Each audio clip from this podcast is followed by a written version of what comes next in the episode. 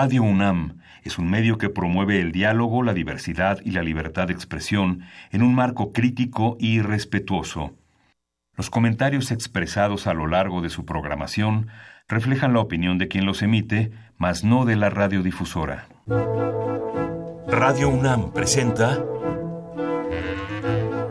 Al compás de la letra. Al compás de la letra. Un programa conducido por María Ángeles Comezaña.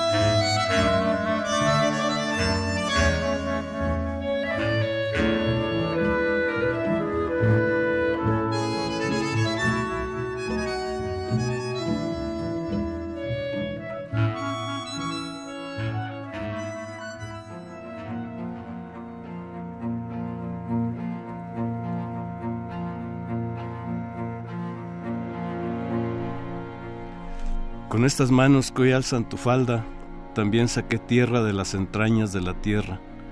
Tomé agua de la pila del pueblo donde nací. Lavé inodoros, ropa ajena, trastos, trailers. Preparé mezcla para pegar adobes. Levanté paredes. Maté por equivocación un pájaro.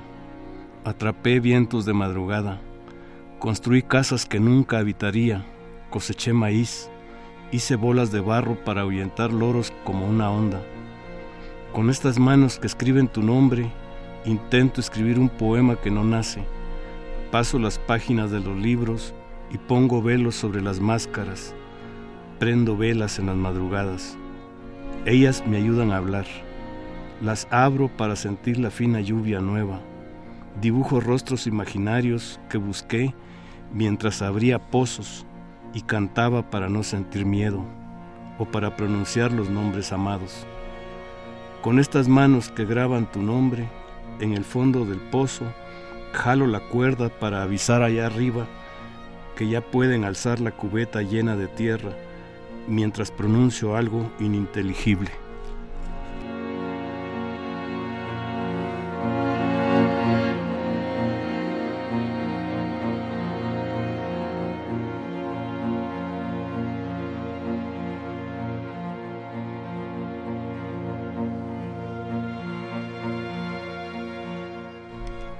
Buenas tardes, queridos amigos. Esta tarde de diciembre, eh, el, mes de diciembre eh, es un mes muy difícil de definir en términos de, lo, de, los sentimientos. Y estamos de nuevo en un programa en vivo que tiene que ver con la poesía, que tiene que ver con lo más profundo, que tiene que ver con el amor a las palabras, que tiene que ver con la nave o el viaje que necesitamos para pasar el océano de diciembre y llegar vivos a la orilla del próximo año, mis queridos amigos. Al compás de la letra tiene hoy el honor de contar con un invitado muy, muy especial, muy querido, muy entrañable y con un gran escritor, un gran editor, que es Carlos López, a quien le agradecemos muchísimo, Carlos, que estés aquí con nosotros y que nos hayas leído ese poema. Vamos ahora a, caminar por tus poemas y estamos muy emocionados y este poema realmente es tremendamente conmovedor. Carlos, gracias, gracias. por estar aquí. Muchas gracias. Te saludo a tu auditorio y muchas gracias por la invitación. No, bueno, muchas gracias a ti y, pinta un, un, programa importante para todos aquellos que tristeamos en diciembre. Yo soy una. ¿Qué le vamos a hacer? Tristeamos. Sí, es el mes de la nostalgia. Es el mes de la nostalgia, que es la palabra que tú elegiste para que atraviese ni más ni menos este programa en el mes de diciembre. Sí. Eh, queridos amigos, antes de, antes de, dar continuidad a este poeta magnífico, a este enorme, enorme intelectual guatemalteco mexicano, quiero abrir el paréntesis de los saludos. En esta ocasión les mando muchos saludos a aquel público cautivo que ya sé que están escuchando, a las mujeres de, eh, que aportan a mujeres, las mujeres que, que se unen en una ONG llamada MAM, Araceli Moncel, a su directora, a su, la capitana de ese barco, que es verdaderamente ejemplar, Verónica Navarro, le mandamos un beso y un abrazo. Este, esta ONG, esta organización tiene la misión de ayudar a las mujeres que sufren de violencia doméstica y además tiene también la misión espléndida de dar visibilidad a las mujeres. Ayer estuvimos ahí y ahí están ellas escuchando este programa, también son amantes de la poesía, de la palabra, de la palabra llena de libertad que implica la poesía. Les mandamos un saludo. Por supuesto, mandamos saludos a Azucena, Francisco, Yuli, Nayeli, Luis, Esther Valdés, a nuestro amigo de Tlalpan que escribe magníficamente, a Ramiro Ruiz, a Lucero González, a Etel Villanueva y a todos los que van en su coche en este momento, que es donde se escucha este programa de 6 a 7 de la noche. Y bueno, tenemos realmente el gustazo, Carlos querido, de, de, estar contigo, de estar aquí y de, y de hablar de tu obra. Rápidamente, para que yo ya no me siga enrollando y podamos escucharte a ti, voy a hablar de, de, tu semblanza, que es enorme. Voy a tratar de resumirla para plantear lo más importante. Carlos López, quien nos acompaña el día de hoy, nació en Pajapita, San Marcos, Guatemala. Obtuvo los títulos de maestro de educación primaria urbana en el Instituto Normal Mixto Rafael Akeche. Es licenciado en Lengua y Literaturas Hispánicas y en Estudios Latinoamericanos. Tiene grado de maestro en Letras, en Literatura Iberoamericana, en la UNAM. Estudió las licenciaturas de Derecho, Ciencia Política en la Universidad de San Carlos de Guatemala. Estudió Historia en la UNAM y es autor de un montón de títulos. Si los leemos todos, se acaba el programa, mi querido Carlos, pero leamos algunos, leamos algunos. Además, eh, tiene Carlos eh, la, enorme virtud y talento de, de haber escudriñado en, la lengua española y en la poesía en lengua española como nadie tiene una serie de libros que, que, que, ya van, nos decía el introductor de este libro del que vamos a hablar, eh, casi mil, mil páginas, los poemas de la poesía, se ha metido a buscar, es un diccionario de poemas, ¿cierto? Cuéntanos, cuéntanos, Carlos. Eh, la idea era eh, hacer una antología con poetas de todas las nacionalidades, de todos los tiempos, y creo que lo logré en la medida de mis posibilidades, eh, poetas que le han escrito a la poesía, es decir, una metapoética. Y la lo que me animó a hacerlo fue que hay muchos poemas dispersos y, es muy bonito, ¿no? El tema de cómo, cómo ellos conciben, cómo escriben, qué, qué los ayuda a escribir, porque aparte de ser cantos, son como confesionarios, son, son reflexivos sobre el arte de la palabra, ¿no? Entonces esa, esa parte fue la que me, me interesó y pues que no existía una recopilación con esta temática, ¿no? Porque hay antologías eróticas, antologías sobre la muerte. Sí, pero, los poemas de la poesía no, claro que no existía. Y ya está por salir el último tomo. Lo que pasa es que ha pasado mucho ¿Tres tiempo. tomos llevas ya? Llevo ya, sí, pero han pasado muchos años por porque si bien hice una antología previa, muy grande, como dice Perdomo en el prólogo del libro, de más de mil páginas. Edité mucho ya conforme pasaron los años, porque me ha costado mucho también publicarlos, ¿no? por, por, los gastos, pero el, el, último tomo lo depuré muchísimo. este Hice una gran recortadera y entonces este me está costando, pero ya está a punto de salir ya el último el último tomo de cuatro, que era un, era un proyecto de cinco, por cierto. Yo tenía planeado hacer cinco tomos con los poemas de la poesía. ¿Todos latinoamericanos en lengua española o de todos los poetas todas las lenguas, de, todas, las lenguas, sí, de todos los países. Tengo de Safo, de poetas eh, precolombinos, tengo de India, tengo poemas de China, de todos de todos lados este, no es solo la cultura occidental la que está representada ahí sino que está sí sí sí es, es, como un, trabajo antropológico. Sí. Eh, arqueológico. Arqueológico de, este, la, palabra. de la palabra de la palabra poética. Bueno solo para decir algunos de sus títulos. Vean qué títulos maravillosos. Los poemas de la poesía lo acabamos de decir pero luego tiene eh, ensayos que se llaman solo la errata permanece Pasión por el libro, Asteriscos, El hierro, Diccionario Esencial de la Lengua Española hecha por ti. Eh, luego el arte de la errata, pero el arte con, H, de la, del arte de quedarnos helados como en diciembre, como, el clima, como el clima, voces de Guatemala, con ese, con ese también, ¿por qué? Por el voceo, ah, claro, que nosotros voceamos, ves que, que el voceo se emplea en una gran parte de Chiapas, yo creo que un 90% de la población chiapaneca vocea, pero de ahí para abajo todo Centroamérica, parte de Colombia, Perú, el, el, cono sur, este, el voceo es, yo, yo fíjate que no, no, no, no tenía la dimensión de este fenómeno lingüístico y es mayoría la gente en, español que vocea, es mayoría contra la que tutea, pues. Y este libro me, se me ocurrió que era como mi mi desapego, mi, mi más bien no desapego a, a, mis orígenes guatemaltecos, porque lo hice de memoria, porque dije, tenemos tantas palabras que pues son español, ¿no? Son castellano, antiguo, muchas, hay muchos arcaísmos, pero son palabras que solo se hablan en, en Guatemala.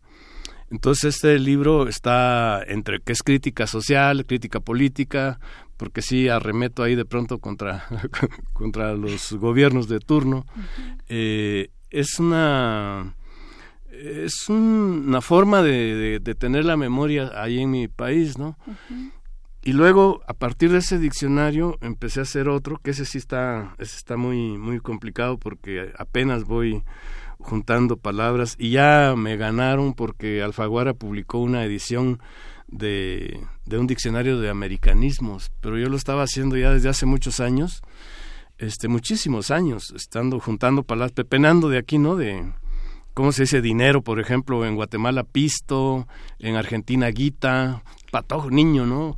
Patojo, que patojo solo se dice en Guatemala, porque en El Salvador es hipote, este, en México el eh, chamaco, escuincle, este, y así, ¿no? Este, pero fíjate que en, en, dentro del, de un país, del mismo país, también se dicen de distintas maneras.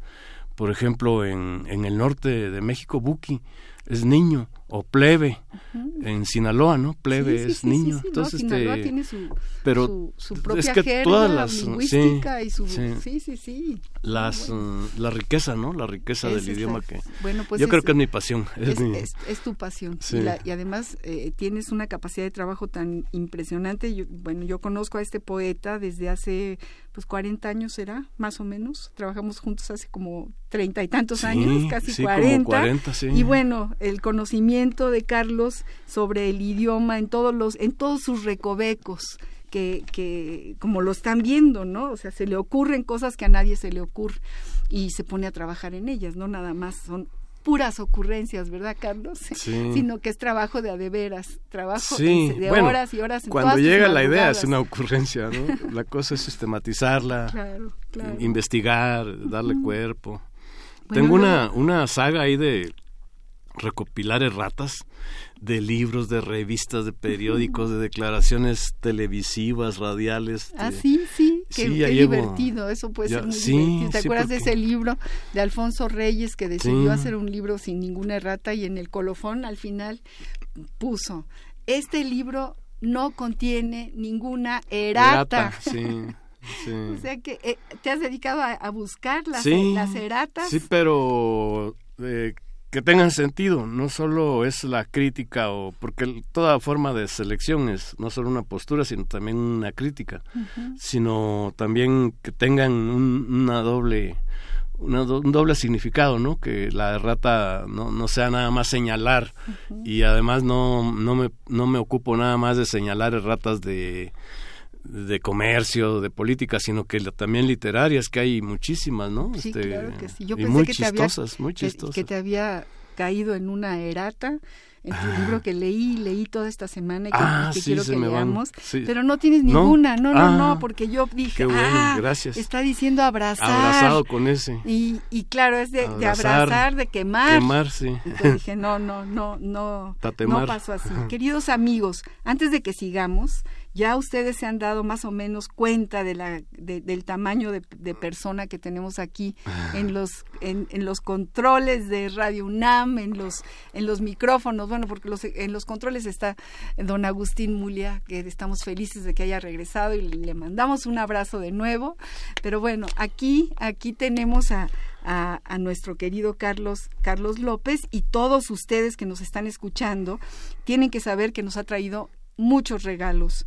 Eh, los teléfonos en la cabina, ahorita les voy a decir cuáles son los regalos, pero no nada más para los regalos, sino para que le pregunten. Esta es la oportunidad de que ustedes manden sus preguntas, lo que ustedes piensan, lo que ustedes sienten de esto que estamos escuchando de nuestro invitado Carlos López. Nuestros teléfonos en cabina, como siempre, 5523 5412, 5523 7682, Facebook Radio UNAM, Twitter arroba Radio UNAM.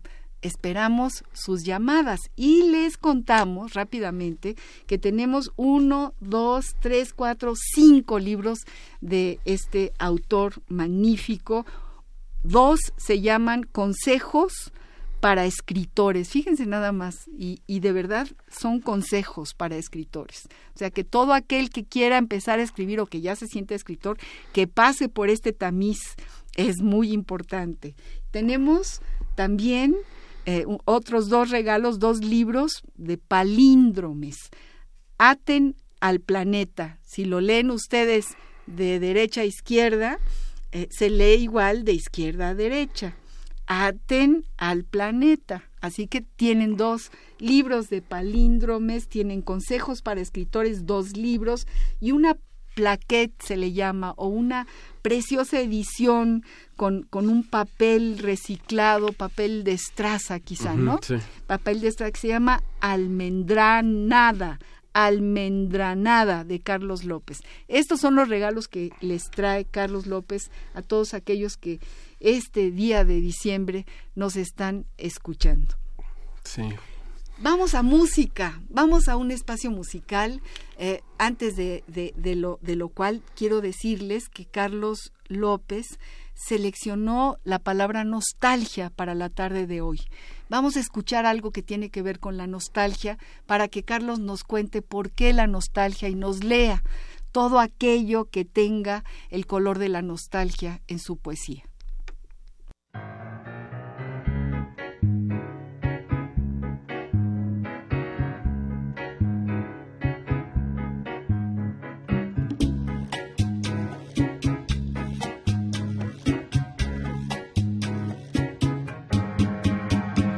Quiero emborrachar mi corazón para pagar un loco amor que más que amor es un sufrir.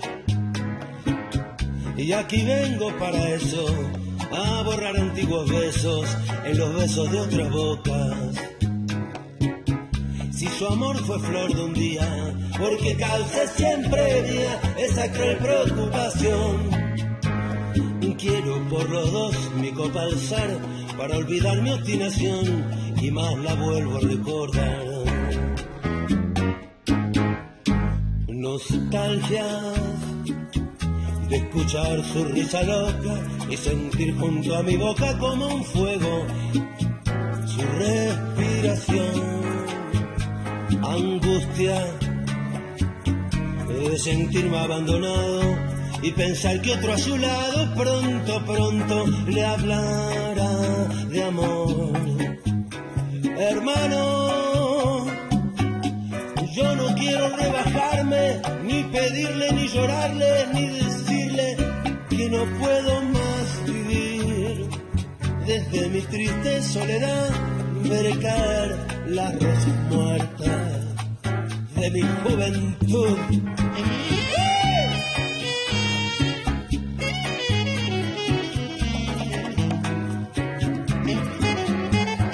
Gime bandoneón, tu tango gris, quizás a ti te hiera igual algún amor sentimental. Llora mi alma de fantoche, sola y triste en esta noche, noche negra y sin estrellas. Si las copas traen consuelo, aquí estoy con mi desvelo para ahogarlos otra vez. Quiero emborrachar mi corazón para después poder brindar por los fracasos de un amor.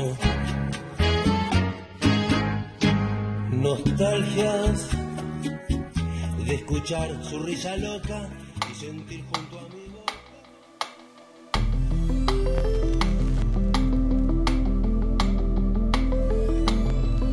Al compás de la letra.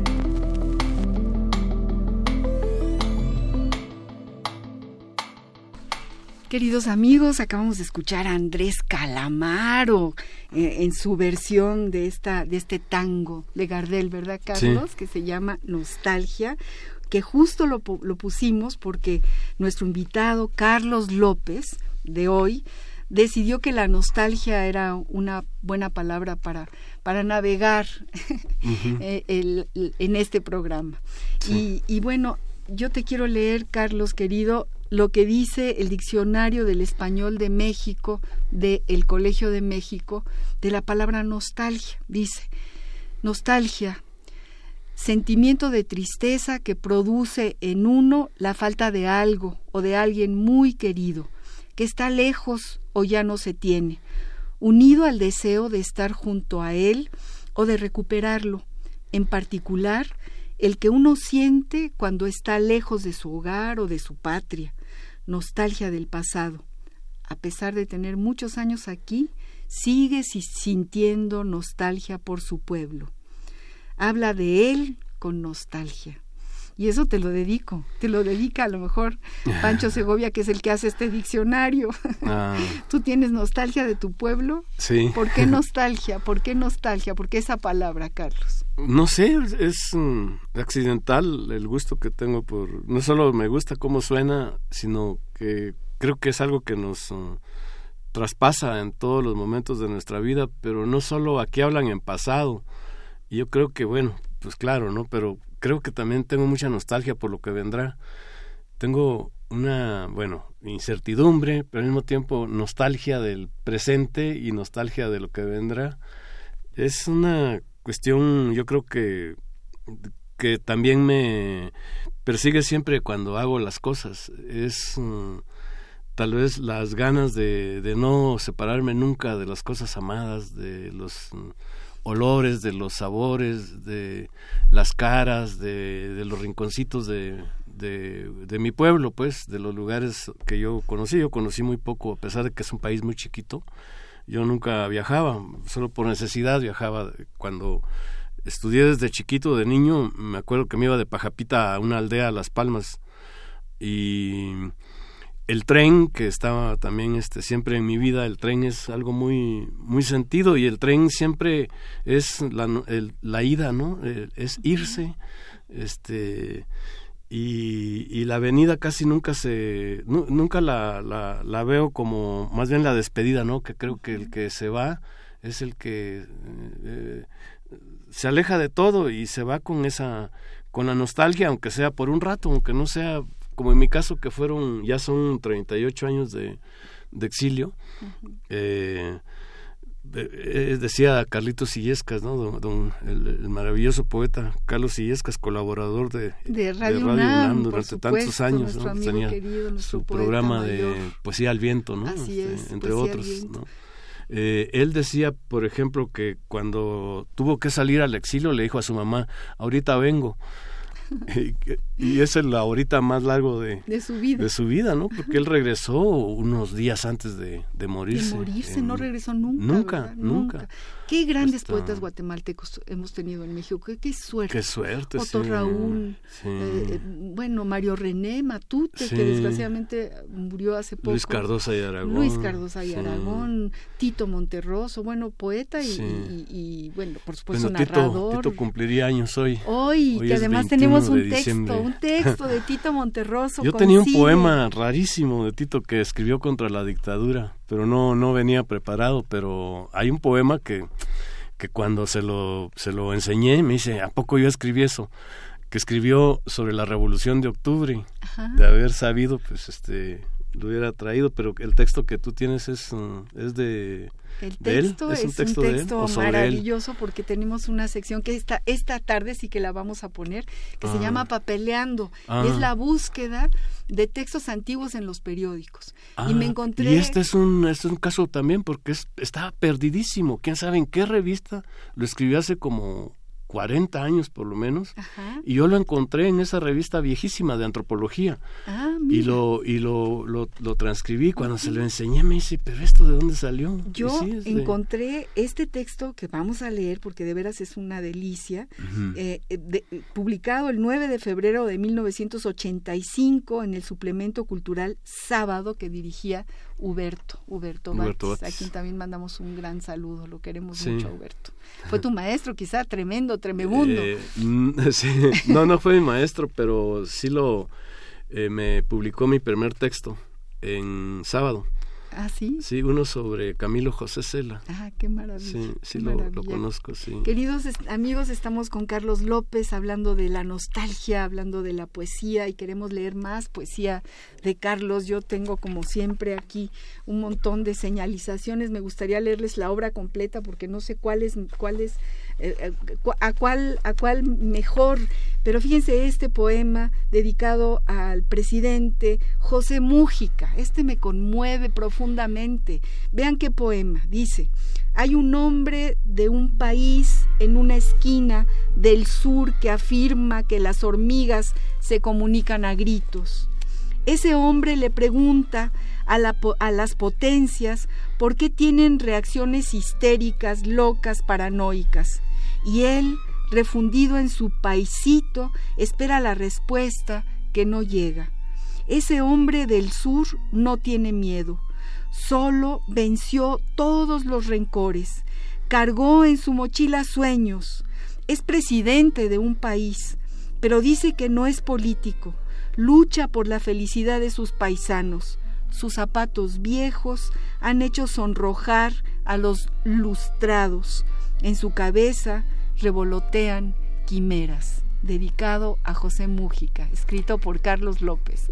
Yo creo que eh, no, no sé si hay poetas que le hayan escrito a Mújica algún poema, pero yo este me lo apropio porque creo que, Ah, que pues se, lo, se lo merece. Es un, es un gran, gran poema. Un gran poema y un gran libro este que tenemos aquí, que se llama Con el sol en las manos. Háblanos de este libro, que es como, no sé si es un, es, es un, es, es un viaje por tu vida. Sí. Cuéntanos, cuéntanos. Pues son del- recuerdos de mi Del. Usumacinta, del Suchiate, de ese río Del río Motagua. que, que que- está. que nadaste para venir a Sí. este país. Cuéntanos algo de ese viaje, mi Carlos querido. Pues este, tuve que salir en 1980. Yo llegué a México el 6 de julio, un domingo, 6 de julio de 1980. Y pasé, atravesé de manera clandestina por el río Suchiate. Este, pero no me vine de mojado. Este, no me mojé pues físicamente, aunque vengo de mojado metafóricamente, ¿no? Porque me pasaron en una panguita, con una gran en- eh, con una gran cámara de esas de tractor, las inflan y le ponen unas tablas en medio, que es donde uno viene sentado. Entonces viene un chavo jalando con un lazo, este, lo viene jalando a uno. En Porque, este ¿Cuál caso. es ese río? ¿El Usumacinta? El- no, el Suchiate. El Suchiate, sí. Porque nosotros tenemos frontera Los dos en- ríos. Entre Tecumumán, que es la frontera guatemalteca, y Ciudad Hidalgo, del lado mexicano. Sí. Este, ahí, eh, que es un río caudaloso también, en este caso nos tocó que estuviera baja la... Fue en junio, en julio, este, estaba baja la, la corriente, pero fue cuando don Ovidio, don Ovidio me, me acompañó, don Ovidio Cifuentes fue la persona que me, me acompañó para salir de Guatemala porque este estuvo un poco duro el, el camino, ¿no? Para, para llegar a la frontera. Y él me iba cuidando al mismo tiempo que protegiendo de, de algunas circunstancias que pudieran ocurrir. ¿Tenías entonces me dijo, 18 años tenías, Carlos? no, tenía 26. Ya, ya tenías 26. Ahora tengo 63. Eh, entonces don Ovidio me dijo, pero ay, cuando me lo dijo me sentí mal, hasta le decía, oiga, usted no, no, no sea así, como decimos en guatemalteco, ¿no? No sea así, porque porque me dice, mire por última vez su patria. Y yo dije, ¿cómo, don Ovidio? No, no sea así. Este, si yo solo voy unos días, quiero esconderme, quiero, quiero, porque yo estaba siendo perseguido por el sistema, por el gobierno. Entonces lo que quería era salvar la vida, esconderme, es, esfumarme unos días y regresar. O sea, mi lucha estaba allá y mi todo estaba, mi vida, todo, todo. Pues yo cuando abruptamente tuve que interrumpir mi cotidianidad, este, abandoné trabajo, que es lo más importante, pues este, la subsistencia, estudios, amigos, familia, este, y no pongo en primer lugar a la familia porque pues este no no lo categorizo así no como que las la cuestión familiar no ha sido muy muy este dada en mi en mi caso no no se me da no se me da mucho pero todo lo que hacía no todo lo que lo que hacía lo de un tajo no de un día para otro tuve que ausentarme no de de mi trabajo de mis estudios porque además estudiaba derecho. Era el presidente de la Asociación de Estudiantes del Derecho. Y entonces yo le dije a don Ovidio, no sea así, le digo, yo voy a, yo solo me voy tres, seis meses, me escondo y me vengo.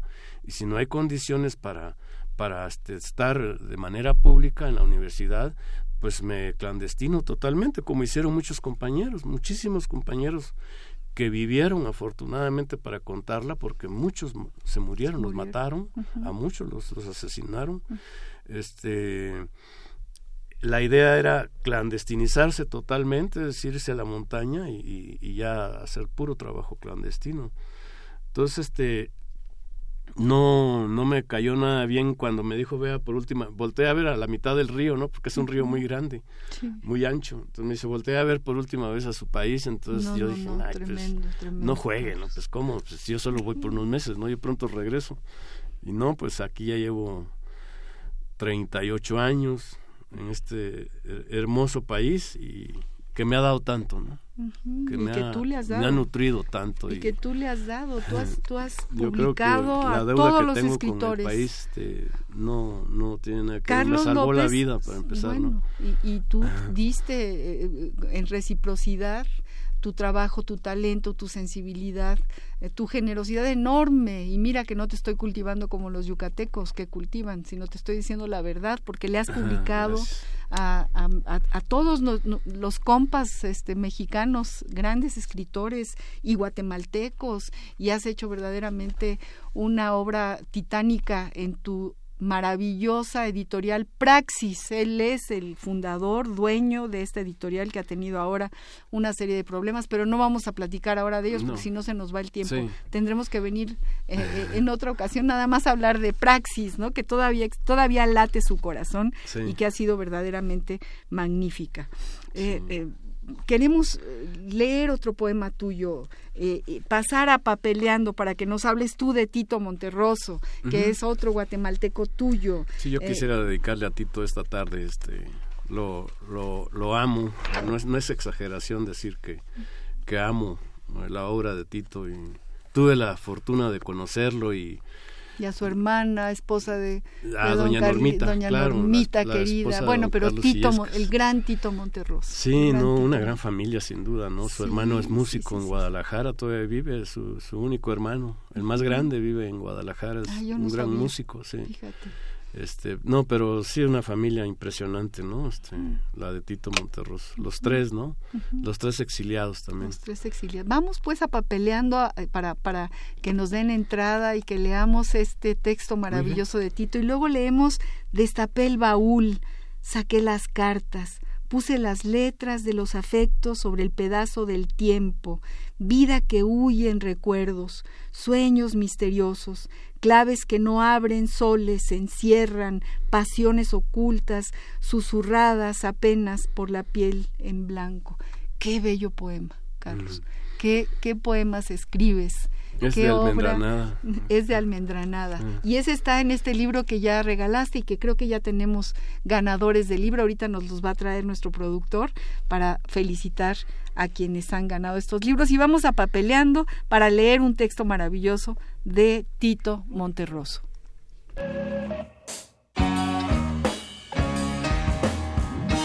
Papeleando.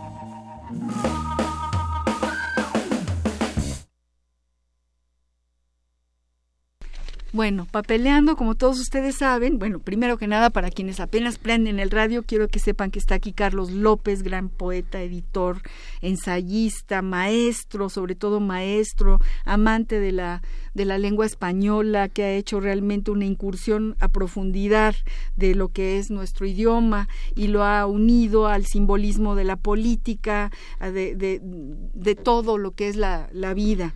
Eh, y bueno, eh, papeleando es este, este, esta pequeña sección del programa que rescata periódicos antiguos eh, que están amarillos realmente, que ya han pasado muchos años sobre ellos, pero que siguen ahí, ¿no? Siguen ahí. Y miren nada más que texto, mira nada más Carlos, de Tito Monterroso. Dice así, el mundo me queda grande, el mundo de la literatura, y cuantos escriben hoy o se han adelantado a escribir antes son mejores escritores que yo, por malos que puedan parecer. Ven más, son más listos, perciben cosas que yo no alcanzo a detectar ni a mi alrededor ni en los libros. Esto me hace envidioso. Envidio que estén ahí, en el periódico de esta mañana, en la revista que ojeo, ocupando el lugar en que debería estar yo en vivo o comentando. Después de todo lo que dicen, yo lo he pensado antes, lo dije hace mucho y hasta debería haberlo escrito. Y sin embargo, durante un instante, aunque se trate de esa basura, siento el impulso de imitarlos. Por fortuna, el tiempo pasa con su borrador y me olvido, pero los intervalos son demasiado breves y ya estoy leyendo a otro. Si afirmo algo o lo niego, ¿quién me ha dado ese derecho? La duda me persigue durante días mientras me vuelvo animal, animar, perdón. En ese momento quisiera estar lejos, desaparecer, para ocultar esa inseguridad que a lo largo de mi vida ha sido tomada por modestia caigo con frecuencia en la ironía y lo que estaba a punto de ser una virtud se convierte en ese vicio mental, ese virus de la comunicación que los críticos alaban y han terminado por encontrar en cuanto digo o escribo. Los elogios me dan miedo y no puedo dejar de pensar que quien me elogia se engaña, no ha entendido, es ignorante, tonto o simplemente cortés, resume de, resumen de todo eso. Entonces me avergüenzo y como puedo cambio de conversación, pero dejo que el elogio resuene internamente, largamente en mis oídos como una música. Mm. publicado el 9 de febrero de 1985 en el suplemento cultural sábado del periódico Uno más Uno. ¿Qué, te parece, Carlos? ¿eh? ¿Qué te parece? ¿Verdad que Tito sí? siempre mordaz, Tito profundo. siempre así como impresionante, increíble, increíble. Tú lo amaste, lo conociste, tuviste relación con él, fue tu maestro, cuéntanos. Sí, mi amigo. Fue tu Este, amigo. Sí. Eh, me acuerdo que lo conocí en Chimalistac, eh, en su casa, y pues lo trataba regularmente. Este, si no, él me llamaba, me llamaba solo para saludar. Una vez le llevé mi, mi libro de los poemas de la poesía, precisamente, este, y me llamó para, para decirme que le había gustado. Este, no, era un amigo que no se olvidaba de uno, así como es, uno es tan ingrato, ¿no? Que no, no busca por lo menos para saludar, ¿no? Él no, él regularmente llamaba para... Y cuando iba a su casa, siempre había un trago, porque los guatemaltecos somos muy aficionados al trago. Y él sabía, pues, que somos sedientos, ¿no? Que andamos sedientos. Entonces siempre, siempre, este, aquí está tu traguito, ya sabía, pues. Este, y siempre preguntaba por Guatemala, siempre. ¿Y qué, qué hay? ¿Qué, ¿Qué noticias tenés? ¿Qué noticias hay de Guatemala? Un tipazo, pues, un tipo, a pesar de que, bueno, su edad, su, su compromiso, su, su trascendencia como literato, porque Muy Tito bueno. es uno de los grandes. Yo creo que después de Miguel Ángel Asturias, Tito es el más conocido en el mundo, ¿no? El más La oveja negra, ¿no? Así Este, es, así que ha es. sido traducido a un montón de A idiomas, el chino, el, idiomas, el vietnamita. eh, él no siempre preocupado por su país, ¿no? La nostalgia por Guatemala, pero la preocupación por, por ese país, ¿no? Vamos a una pequeña cápsula musical que también tiene que ver con la nostalgia. Ah. Y seguimos hablando de Tito Monterroso y de tu poesía, Carlos López, querido, que estás aquí con nosotros.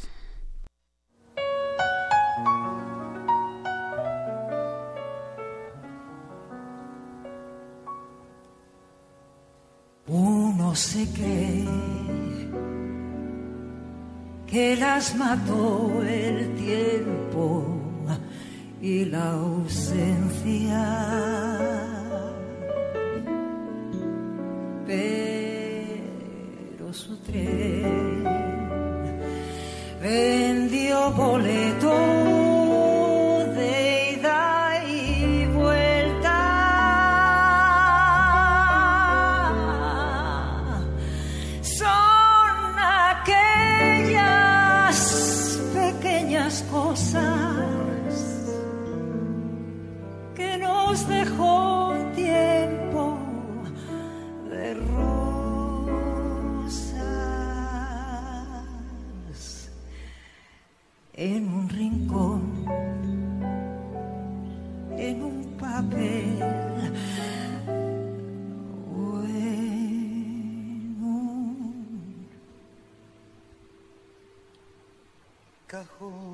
cajón.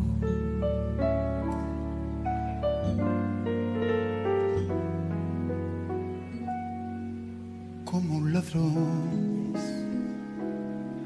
acechan detrás de la puerta. Nos tienen tan a su merced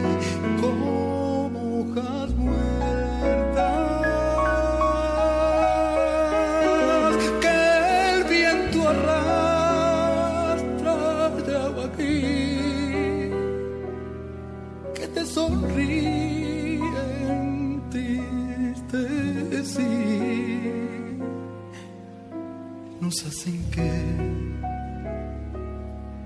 lloremos cuando nadie nos ve.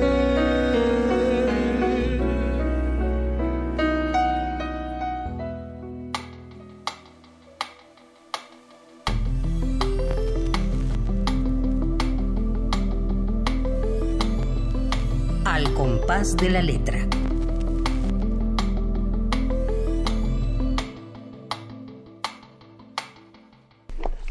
Amigos, se nos va el tiempo como agua y tenemos muchas cosas que decirles. Primero los ganadores, los ganadores de, de los libros. Rolando Hernández, felicidades querido Rolando, te ganaste consejos para escritores. Rodolfo Reina, otro libro, Consejo para Escritores de Carlos López. Janet Reyes, eh, mm, Al Planeta. a- Aten, al planeta. o sea, lo- de, los libros de palíndromes. Y también a Azucena, querida Azucena, un beso, un abrazo fuerte, fuertísimo, sabes que te queremos mucho. También Aten al planeta. Y luego Sergio Díaz se ganó Almendranada, o sea, ya están dados los regalos de nuestro querido Carlos y tenemos muchos radioescuchas. Eh, yo le pido a Carlos que mientras busque ese poema que queremos que lea, pero bueno, a ver, Pablo López. Pablo López es nuestro radio escucha cautivo. Eh, don Agustín Mulia, que está del otro lado, siempre nos habla y le mandamos besos y abrazos y de verdad nos, nos emociona, es largo lo que nos escribe. Vamos a ver si hacemos un pequeño resumen. Pablo, muchas gracias. Dice así la Navidad, el espíritu de los peregrinos está lleno de dicha porque ha nacido el niño Dios, su dulce mirada inflama sus corazones, un ambiente de paz y amor se respira en este sagrado lugar. María y José llevan en su pecho la alegría y fe de los peregrinos, todas las almas unidas en una sola alma para adornar al niño. Los reyes se llenan de humildad al verlos, los pobres eh, si, mm, perdón, los pobres sienten la riqueza de su espíritu al contemplarlo. Una estela de luz deja la estrella de Belén a su paso para posarse sobre el divino portal. Los ángeles cantan de un solemne gozo. Ay, qué bonito, ¿no, Carlos? Gracias, Pablo. Gracias, gracias por este poema. Bueno, te manda saludos Alcair Marino. Eh, de- él es de Reynosa, Tamaulipas. Quiere saludarte, no sé si sea tu amiga o si sí, saludar al sí, poeta. no, si es un poeta ¿Conocido? muy apreciado. ah, bueno, pues un abrazo al Caí, gracias, gracias, por escucharnos, por mandarnos este recado. Francisco eh, Loarce tiene un abuelo de San Marcos, ah, Guatemala. Quisiera contactarte a ti, Carlos, ah, para saludarte y conseguir tus libros y saber la genealogía de su apellido, Loarca. Muy bien. Seguramente tú por ahí puedes, puedes eh, orientarnos. ¿No quieres dar tu correo electrónico? Sí, como no, Carlos López arroba editorialpraxis.com. Fíjense qué fácil. O sea que Francisco, escríbele a Carlos y seguramente vas a encontrar un montón de cosas interesantes sobre tu apellido y además hablar con Carlos eh, López es un privilegio. Y nuestra querida amiga y entrañable, ya casi hermana Esther Valdés, que nos dice, queridísima María Ángeles, encantada con tu exquisito programa, disfruto a tu poeta invitado de hoy, me parece muy emotiva eh, su frase, nostalgia de lo que va a venir. Esto dice Esther, ah, besos y abrazos de Esther. Vean nada más qué alegría saber que hay alguien que te escucha, porque estamos aquí muy solitos, sobre todo el día de hoy, que no hay nadie en Radio UNAM, además estamos cuatro aquí. y, y bueno, en este mes de diciembre en el que podemos llorar y sufrir y cantar y sobre todo leer poesía y queremos escucharte ese poema que nos vas a leer. Qué bueno este que podemos llorar también, ¿no? Claro, claro que sí. Este, bueno, también es de mi, de mi muy, muy lejana niñez y mi muy querida niñez, ¿no? Tichudos éramos, pero la gente nos decía tiches. Los tiches éramos los sin zapatos, los que no teníamos derecho de pisar el piso bien aseado, porque hasta un trapeadorazo nos aventaban, más si era de parte de las de adentro, las que más lidiaban con pasar el trapo a cada paso de la gente. La higiene da presentación. Dios guarde si uno se asomaba a los sillones de la sala de la casa de los patrones, tan cubiertos con felpa, con telas típicas, con tal de que no se desgastaran. La cosa era tener un buen resguardo, tener a buen resguardo los sillones floreados, que uno adivinaba así porque no, no se veían con tantas cosas encima. Los tiches éramos invencibles por curiosidad. Las cosas que veíamos eran ajenas, Mirarlas era nuestra forma de darles valor. Los dueños lo sabían, por eso nos prohibían verlas, pero soportaban nuestras pisadas llenas de lodo hasta la baranda. Los tiches éramos buenos futbolistas. Hasta la orilla de la carretera retumbaban las patadotas de los tiros de esquina, cobrados debajo de un árbol de hojas que de tan verdes parecían azules, de uno que nunca se dejó poner zapatos ni porque jugaría contra el municipal, ese equipo ganador, mimado por la afición, con todas sus estrellas de la capital. Afición fue un término que los tiches adoptamos de inmediato. Cómo gozábamos los tiches esos partidos en medio de la fricción. Dejé de ser tish desde que una tía me puso los tenis, de su hija. Mis patas se convirtieron en pies. Dejé de sentir la tierra. Mis pies empezaron a apestar y todo lo que pisaba me quemaba. Entonces la gente empezó a decir, no sabe andar, camina como pisando brasas, encima de Tish, retobo. Se le salen los dedos, es 30 y usa 40, anda como nadando con las patas. Y era cierto, pero tenía que usar zapatos, porque era mi pase, eran mi pase para poder pisar otros suelos. Me daba vergüenza usar estas cosas azules y blancas que atrapaban mi paso.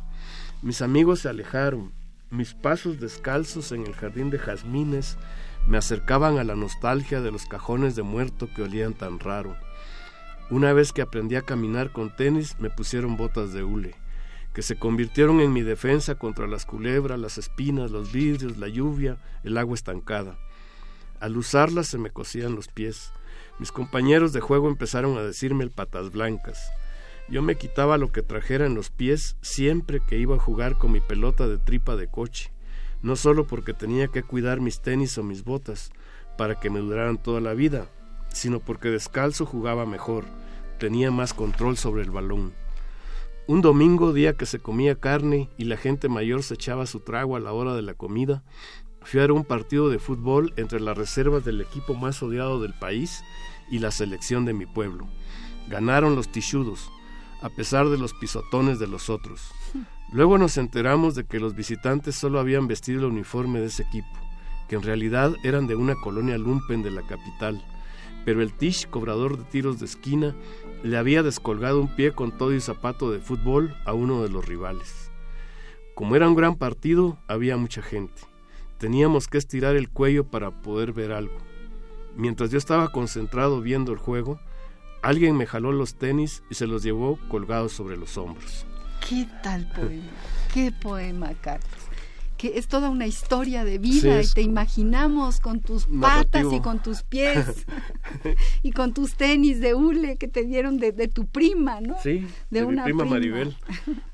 Bueno, nos imaginamos tantas que vivía en la capital. Eh, eh, de, lo que escribes, nos llevas a tu pueblo, a tu tierra, a tu vida, a tu sí, sí, sí. No, y no, no es, no es, que... no es que te interese, es que te llega, te llega al fondo del corazón, ¿no? Me hizo llorar tu poesía. Eh, no sé si porque estoy muy llorona en diciembre o porque de verdad tu poesía cala, cala, cala muy fuerte, ah, cala como el frío cala como el frío. Eh, recuerdo tantísimo el, la novela de, Mario René Matute, Palos de Ciego, que también reconstruía esta atmósfera maravillosa de la tierra, de los pueblos guatemaltecos. Guatemala es una reliquia, Guatemala es una, es una joya. Uno llega a los volcanes, a, esta, a este horizonte maravilloso, azul, ¿no? El color azul de la, del cielo de Guatemala, yo no he visto otro azul igual, ¿no?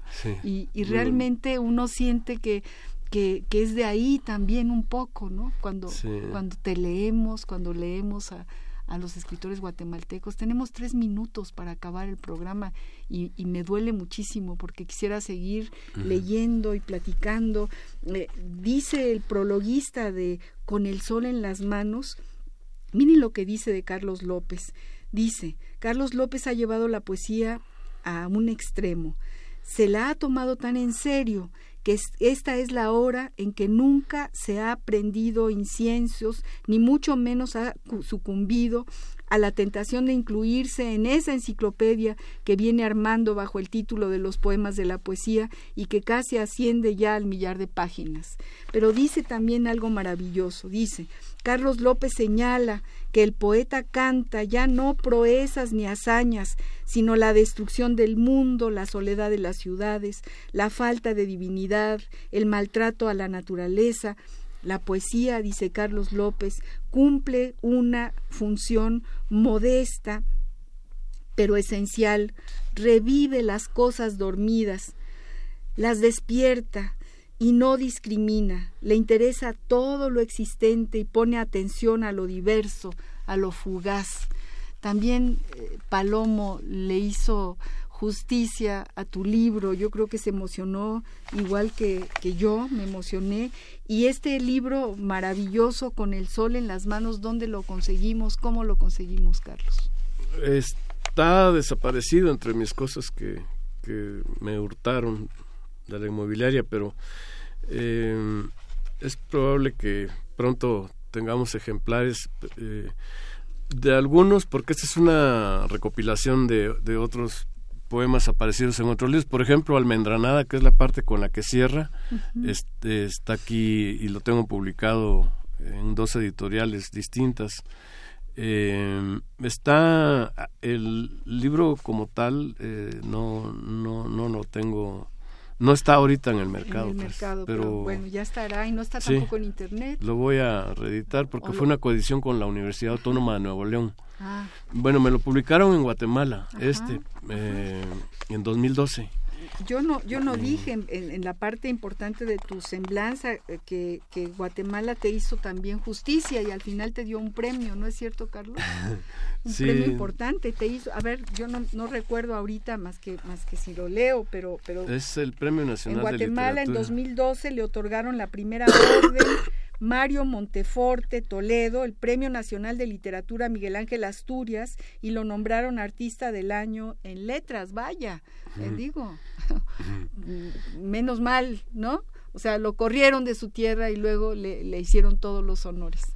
Tenemos menos de un minuto, creo que ya 30 segundos para despedirnos de nuestros radioescuchas, de nuestro Carlos. Qué gusto tenerte aquí. Sé que vienes desde Cuernavaca, además y te lo agradezco, te lo agradecemos triplemente y, y no sabe a poco. Es demasiado lo que hay que hablar de Carlos López. Tienes que regresar, ni modo, ni modos, como dirían en Guatemala, como dicen los chapanecos, ¿no? Ni modos, pero tendrás que regresar. Siempre, siempre es un gusto hablar contigo cuando cuando me invites, con mucho gusto estaré de vuelta. Bueno, pues aquí te queremos tener para que nos enseñes eh, qué es eso de escribir poesía, qué es eso de escribir, qué son las palabras, porque tú sí sabes qué son las palabras. Gracias amigos, gracias, Agustín Mulia en los controles técnicos, gracias Baltasar Domínguez, nuestro productor, gracias Marianita Mondragón, gracias Esther Valdés, Francisco eh, Loarca, eh, a Marino, Pablo López por su texto. Muchas gracias a todos nuestros radioescuchas. Sigan con nosotros amando la poesía porque es un antídoto contra la tristeza. Y si hay que estar tristes, pues hay que estar tristes, pero también leyendo poesía. Con esperanza. Con esperanza, que justamente eh, una fuente de la esperanza es la poesía. Gracias amigos, hasta el próximo jueves.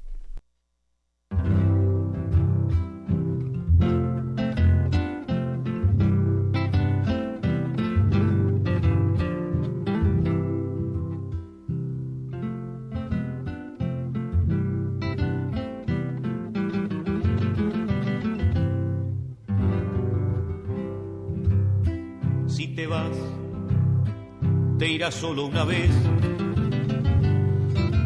Para mí habrás muerto yo te pido que me lo hagas saber. Quiero estar despierto, porque si te vas, yo quiero creer que nunca vas a volver.